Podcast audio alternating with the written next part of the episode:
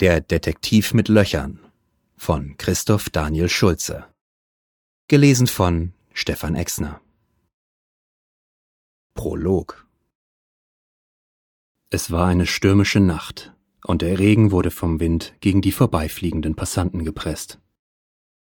Die Straßenlampen durchschnitten die Dunkelheit mit künstlichem Licht, welches den Blick auf einige Zebrastreifen freigab. Ein Auto. Scheiße!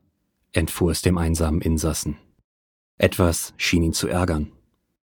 Er konnte diese vorstädtischen, verschlafenen Luxuswohnviertel nicht leiden. Außerdem hatte er das Verdeck für sein Cabrio vergessen. Dick Jones war sein Name, Privatdetektiv.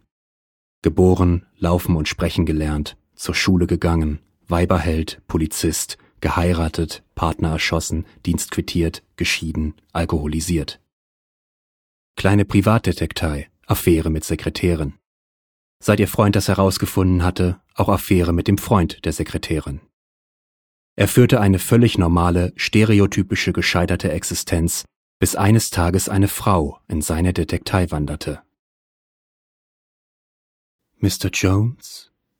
Sie hatte eine erotische, tiefe Frauenstimme, lange Beine, eine tolle Figur, ein bezauberndes Gesicht, ein hervorragendes Kostüm, sie hatte sich als Sellerie verkleidet, und langes, blondes Haar. Mit ihrem schnellen Schritt durch die Tür verwirbelte sie den im Raum hängenden Zigarettenrauch, während ein ruhiger Ventilator leise seine Runden zog. Langsam drehte Dick sich in seinem Stuhl herum, sich von der Fensterscheibe abwendend, hin zu der Personifikation sprickelnder Erotik. Was führt eine Frau wie Sie zu mir? fragte er. Vor dem Fenster hinter ihm schob sich ein Werbezeppelin durch die Lüfte, den Schriftzug Selbstmitleid, stricken Sie sich einen Strick, lustlos durch die Gegend schleppend. Mit einem Ruck stürmte die Frau plötzlich an seinen Schreibtisch. Sie stützte sich gekonnt mit beiden Armen ab, während sie sich hervorbeugte, um ihm ihr Dekolleté zu präsentieren und zu versuchen, in wirkungsvolle Tränen auszubrechen. Sie müssen mir helfen, schluchzte sie ihn schließlich an. Er war ein Profi, das sah man ihm an. Innerlich wuchs sein Verlangen nach ihr, äußerlich zeigte er sich stahlhart und steinkühl. Er beäugte sie zum wiederholten Male. Er schätzte sie auf etwa dreißig und wohlhabend. Letzteres sah man ihr durchaus an. Beruhigen Sie sich, sagte er schließlich, ihr eine Nasendecke reichend. Setzen Sie sich und erzählen Sie mir, was passiert ist. Augenblicklich stellte sie ihr Geheul ein und setzte sich auf einen Ikea-Sessel namens Knut. Nun, wo soll ich beginnen? Am Anfang, antwortete Dick kühl. Er hatte diese Frage bereits zu oft gehört. Fein, ich bin verheiratet mit meinem Mann. Sie hielt einen Moment inne um sich zu vergewissern, dass Dick soweit verstand, was sie sagte. Er ist ein guter Mann, wissen Sie, ein wirklich guter Mann. Aber in letzter Zeit bleibt er oft länger von zu Hause fern. Ich will damit sagen, er kommt nicht so früh nach Haus wie vorher. Verstehen Sie? Der Privatdetektiv sah sie durchbohrend an und forderte sie schließlich zum Fortfahren auf. Nun, ich habe so ein Gefühl, so ein Gefühl, als würde er mich betrügen. Meinen Sie, er betrügt mich? Der Privatdetektiv sah sie erneut durchbohrend an. Tragen Sie eigentlich Unterwäsche? Nun, ich möchte Sie um etwas bitten. Ich möchte endlich Gewissheit. Ich will, dass Sie meinen Mann beschatten. Es war immer dasselbe, immer derselbe Scheißjob, Immer dieselben Arten von Fällen. Und immer dieselbe Antwort. Geht in Ordnung. Das wird Sie allerdings ein wenig kosten. Geld spielt keine Rolle. Ich möchte lediglich Gewissheit. Sie stand auf und bewegte sich bereits gen Bürotür, als sie noch einmal angesprochen wurde. Wie ist eigentlich Ihr Name?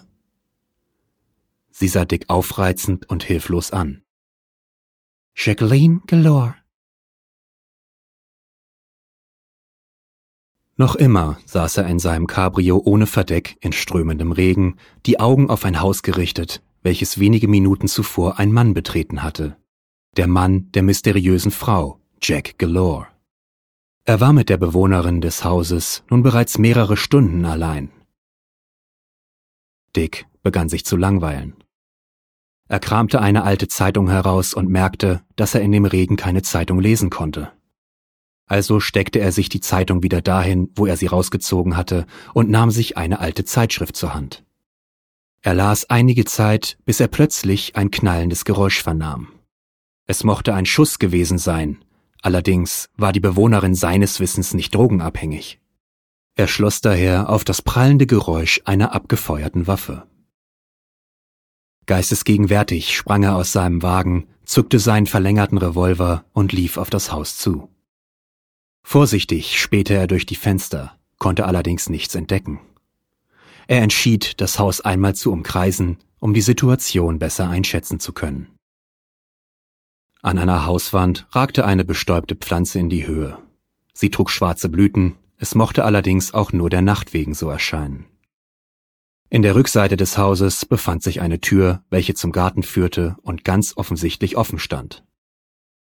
Einige Fußspuren versuchten vergeblich, Dicks Aufmerksamkeit auf sich zu lenken, doch er ging nicht auf sie ein. Stattdessen schritt er Obacht bewahrend durch die Tür und wagte sich somit ins Innere des Hauses. Die meisten Zimmer waren dunkel, in der Ferne jedoch schien sich ein Licht durch einen Türspalt zu schieben, welcher ächzend den Eingang versperrte. Dick öffnete zaghaft die Tür und erblickte ein Bild des Grauens. Die Hausdame lag auf ihrem großen Bett, jegliche Gliedmaßen von sich gestreckt. Ihre Stirn war durch ein Loch entstellt, welches die Schädeldecke zierte und noch qualmte, was darauf schließen ließ, dass die Tat noch nicht lange zurückliegen konnte. In ihrem Brustkorb steckte ein deprimiert dreinblickendes Messer, welches nur mit Mühe eine Blutfontäne zurückhielt.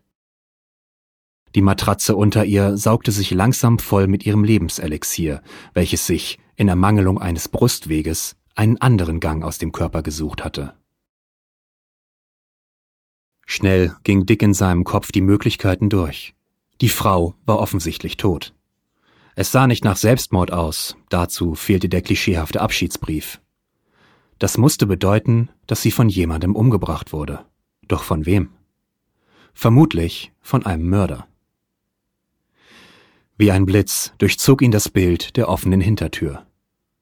Rasant stürmte Dick nach draußen und suchte nach Anzeichen des Unholds, fand allerdings keine. Niedergeschlagen schleppte er sich zurück zu seinem Wagen und rief mit Hilfe des inzwischen aufgeweichten Autotelefons die Polizei. Durchnässt und halb erfroren ließ Dick sich ein heißes Bad einlaufen. Perspektivlos holte er sich eine Flasche alten Whiskys aus einem extra dafür präparierten Schrank mit pfiffiger Kühleinrichtung und öffnete sie.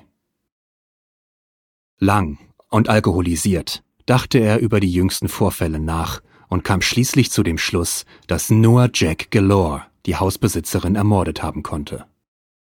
Er beschloss also, den Mann einer genaueren Überprüfung zu unterziehen.